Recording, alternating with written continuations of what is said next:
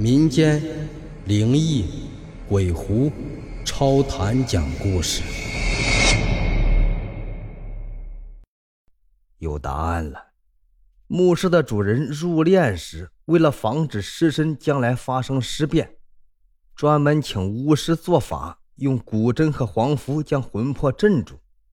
古针拔出来以后，被压抑千年之久的魂魄瞬间获得自由。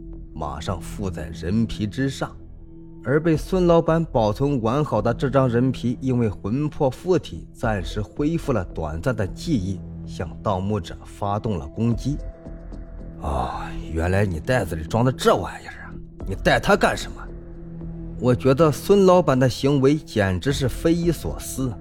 孙老板尴尬地说：“我听说带这玩意儿下墓啊，可以辟邪。”没想到会发生这样的意外，人皮能辟邪，我是头一次听说。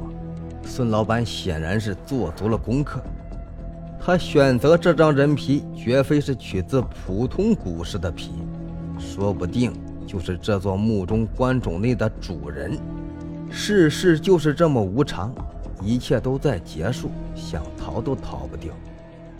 孙老板的手是血肉模糊。可能是在棺冢内仓促之中被古针插破了。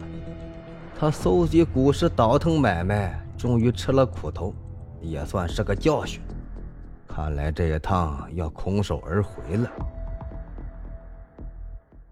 我们三个人顺着通道继续向前走了几十米，被迫停住了脚步。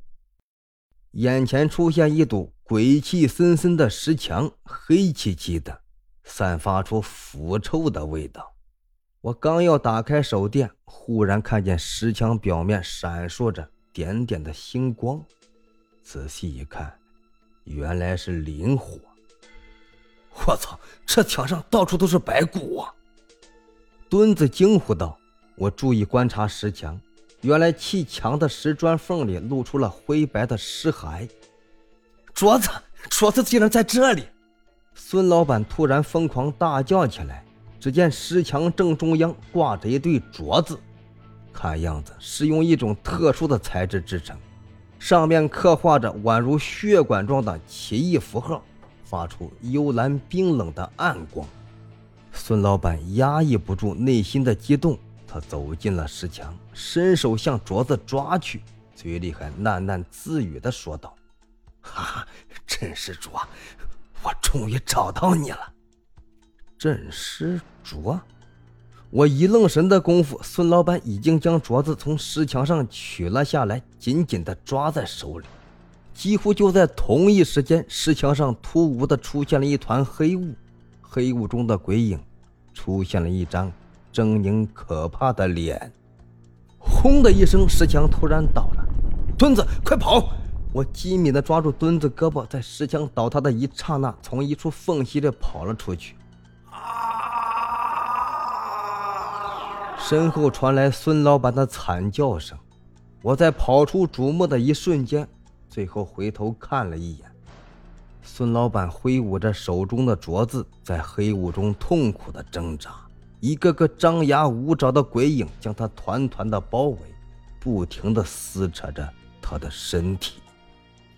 我现在全明白了，墓室的主人非王即侯，当修筑墓室的工程完工之后，最后一道工序就是为了防止墓室内的秘密外泄，他手下的士兵残忍地将施工者全部杀死，然后砌进石墙之内，成为封锁墓室的最后一道屏障。出现在石墙上这对镯子就是镇尸镯。目的只有一个，就是将砌进石墙中的死者魂魄镇住，防止他们胡乱作祟。墩子不理解地问道：“那孙老板苦苦寻找镇尸主啊，究竟有什么用处啊？”我想起离开密室时看见干尸的手指正在慢慢的生长，有答案了。孙老板收集的古尸已经开始出现了尸变的征兆。他迫不及待地寻找镇尸镯，就是为了防止尸变。